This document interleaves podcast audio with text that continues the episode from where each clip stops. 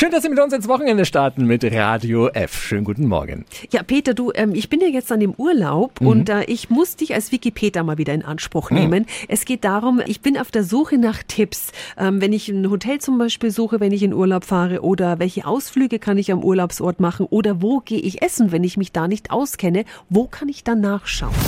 Radio F. Jetzt Tipps für ganz Franken. Hier ist unser Wiki Peter. Naja klar, also im Netz findet man natürlich viele, viele Portale, mhm. die so einen Überblick verschaffen. Zum Beispiel gerade bei Hotels TripAdvisor.de ist eine sehr gute Adresse. Bei ähm, Restaurants muss ich sagen, bei Google mhm. schaue ich einfach mal, was eben andere schreiben über, über das Restaurant.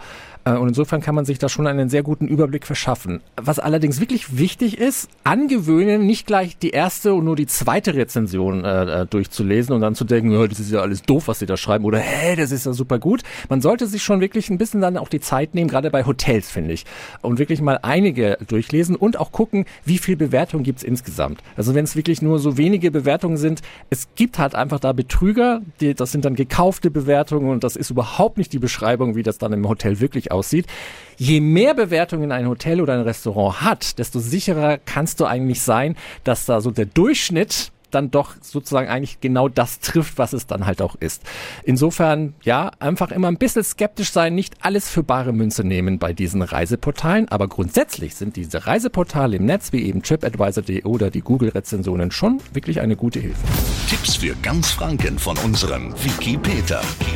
Täglich neu in Guten Morgen Franken um 10 nach 9.